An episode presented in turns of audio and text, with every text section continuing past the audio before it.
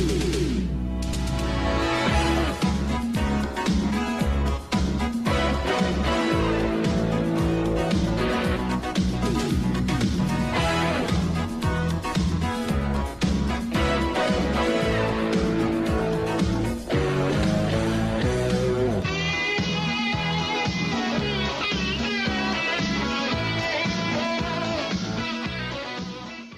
buenas tardes a todos ustedes. Este es su amigo el Cayman, como siempre, dándole la bienvenida a este su podcast favorito titulado Desde los Territorios.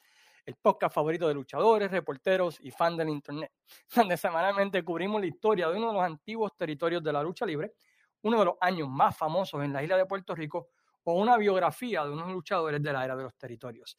Esta semana estaremos mirando al territorio de Hawái, que pasó por varios nombres, pero básicamente se le conocía como Big Time Wrestling, 50 State, 50 State Wrestling o Polynesian Championship Wrestling, dependiendo de quién era el dueño en ese tiempo.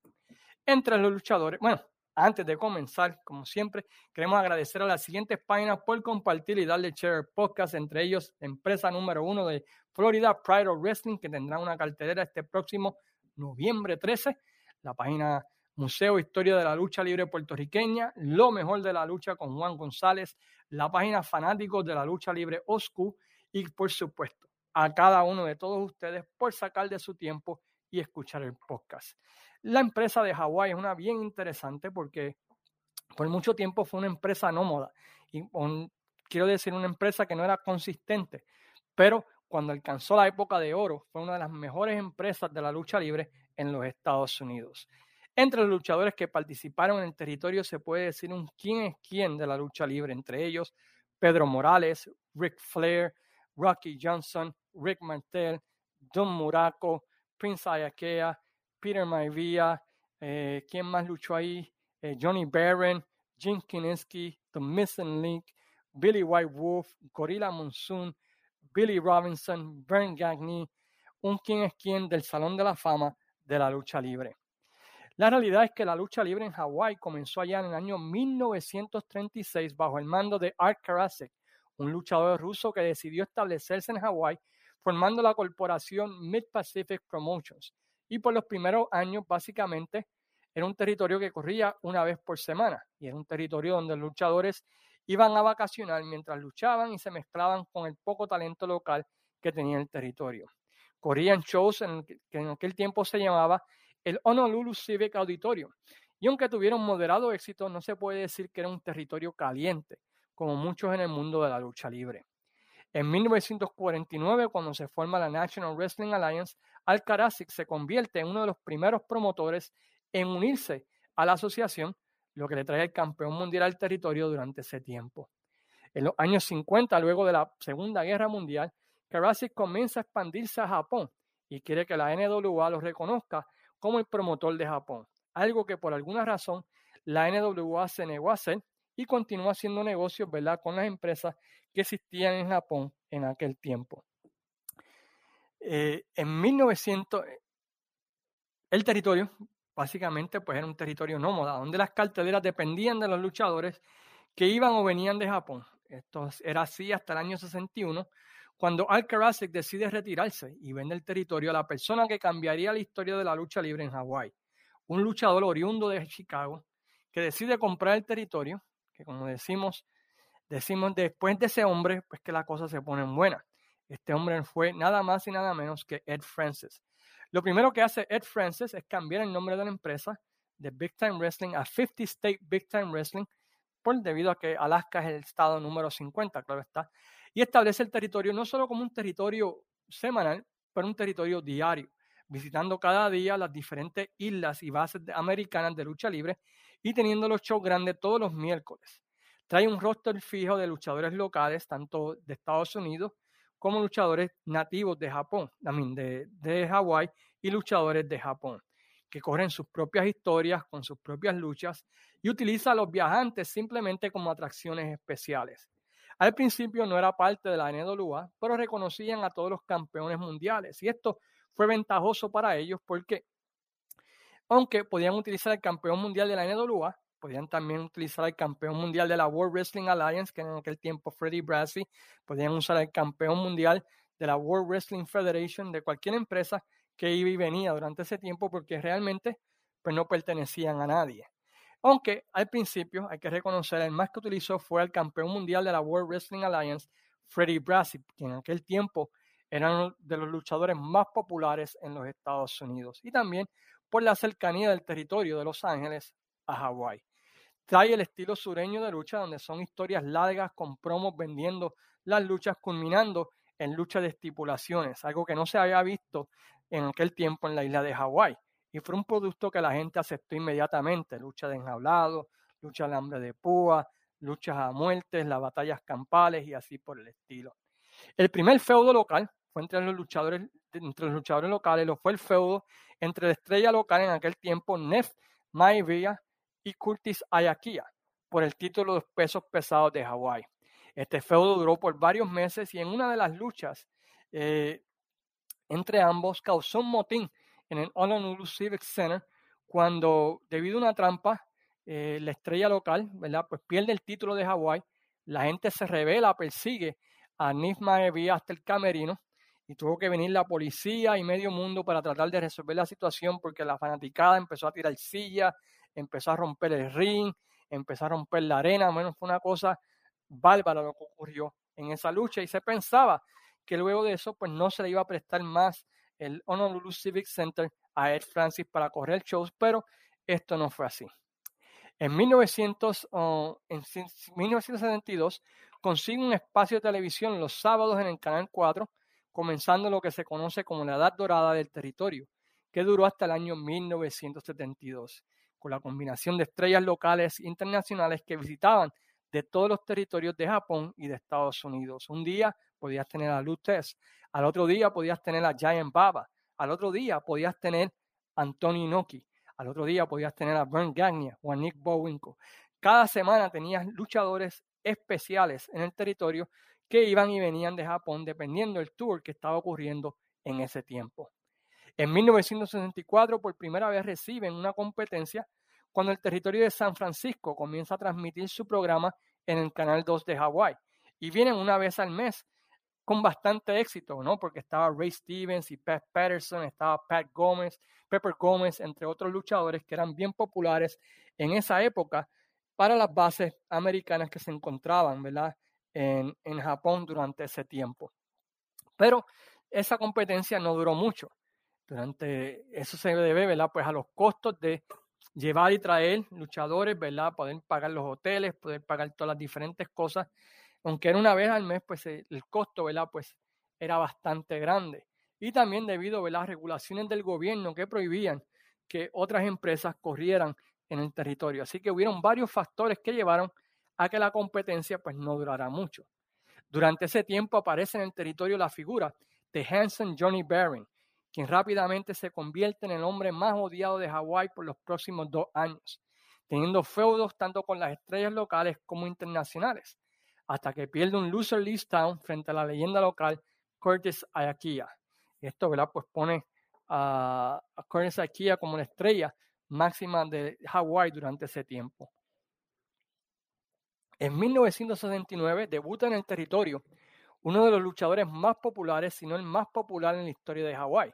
Este es el orgullo de Culebra, Pedro Morales, quien por los próximos dos años fue la figura principal del territorio, ostentando el campeonato principal del territorio, que en este caso es el campeonato de Norteamérica, teniendo feudos con Akia en main event con Gorilla Monsoon, Billy Robinson, Jim Kiniski, Billy White Wolf, The Missing Link, Johnny Barron, que establecieron un récord de asistencia en el territorio y subsecuentemente con Mass Destroyer.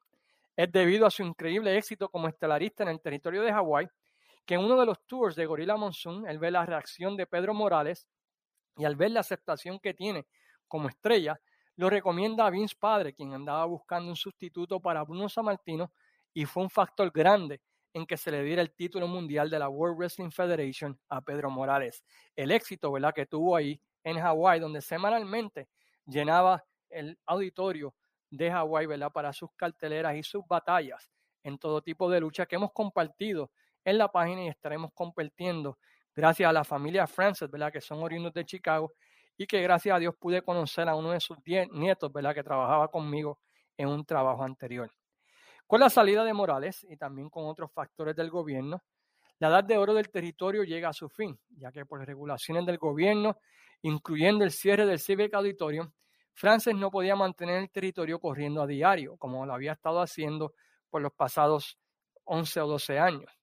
Y solo podía correr una vez por mes, lo que dificultaba poder vender los feudos, las historias y hacía casi imposible que los luchadores locales se quedaran en el territorio. Esto llevó a que a finales del 72 Francis llegara a un acuerdo con la American Wrestling Association de Vern Gagne para básicamente convertirse en, en, promotor de los eventos de la AWA que comenzaron a venir una vez al mes al territorio. Este arreglo duró hasta el año 74, cuando Francis decide dejar de promover lucha libre en Hawái porque no era costo efectivo. Por alguna razón, las estrellas de la AWA no estaban teniendo el éxito que estaban teniendo las estrellas anteriores del mundo de la lucha libre.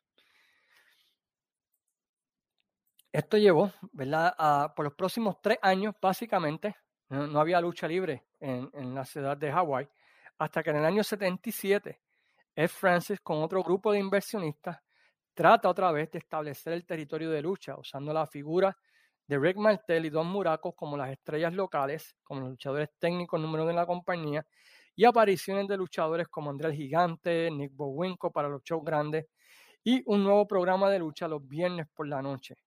Además, claro está, utilizando las estrellas internacionales que hacían escala antes de ir a Japón o regresar a América. Y en ese tiempo pudieron ver a luchadores como eh, Harley Race, pudieron ver luchadores como Nick Bowenko, los hermanos Anderson, Ginny y Ollie Anderson, pudieron ver a una gran cantidad de estrellas que hacían del territorio como un stop en, entre ir a Japón y regresar a América, ¿verdad? iban allá a Japón, luchaban por un par de semanas, luego regresaban a Hawái, estaban un par de días de vacaciones y luchaban y luego regresaban a cualquier territorio que estuviesen en los Estados Unidos. Eh, lamentablemente, él nunca tuvo el éxito que había tenido anteriormente, ¿verdad? La, empresa, aunque tenían buenas asistencias, pues no eran las asistencias que tenían durante la Edad de Oro. Ya no era lo mismo, por decirlo así. Finalmente, en 1979, sorpresivamente, Ed Francis decide vender los derechos del territorio a quien en aquel tiempo era el promotor de Nueva Zelanda, Steve Ricard, quien intenta mantener el territorio vivo pero tampoco tiene éxito debido a que su territorio en Nueva Zelanda también estaba fallando, así que estaba dividido entre dos mares, por decirlo así, y esto llevó a que decidiera vender el territorio a una persona ¿verdad? que llegamos a conocer tanto en Puerto Rico por sus raíces, ¿no? por quién vino de ese nombre, y fue la persona de Peter Maivia, quien conocemos ¿verdad? como el abuelo de The Rock o el suegro de Rocky Johnson. Inmediatamente, eh, Peter Maivia cambia el nombre del territorio de 50 State Wrestling, lo cambia a el nombre del territorio Polynesian Pro Wrestling, utilizando a Rocky y a su hermano Ricky Johnson, además de él, como los tres técnicos principales del territorio. Y básicamente tenían estrellas locales, pero también tenían estrellas que básicamente pues los rudos eran aquellos luchadores que venían de Japón, o venían de América y estaban un tiempito ahí. Eso eran mini feudos, no tenían la oportunidad de desarrollar un feudo de sangre, como decir en Invader contra Chiquistal o, Carlos Colón versus Abdullah de Butcher, sino que estaban ahí una o dos semanas y se iban, lo que hacía difícil poder mantener un territorio. Lamentablemente, en 1982, Peter Maivia muere y su esposa se queda a cargo del territorio por los próximos tres años con una rotación diferente de luchadores y los hermanos Johnson en el tope. Y la realidad es que tuvieron bastante éxito durante estos próximos tres años, del 82 al 85, y llegaron a poder tener un show en cable TV que se transmitía en los Estados Unidos y que nosotros podíamos ver en Puerto Rico si teníamos cable en la cadena Financial News Network. Finalmente, eh, se celebra una cartelera llamada ¿verdad? Eh, Hat Summer Night, una cartelera que está en su totalidad en, YouTube que pueden ver, que ocurrió el 3 de agosto del año 1985 con una asistencia de 20.000 personas que vio a Ric Flair enfrentarse a Kerry Bonnet por el campeonato mundial de la NWA y también, ¿verdad? Este, a luchadores locales y luchadores de los diferentes territorios de la NWA, inclusive de la WWE, porque Peter Maivia tenía una buena relación con Vince McMahon. Lamentablemente, se empezaron a hacer planes para hacer el Hot Summer 92, pero este no tuvo el mismo éxito que tuvo en años anteriores. Y la promoción empezó a declinar.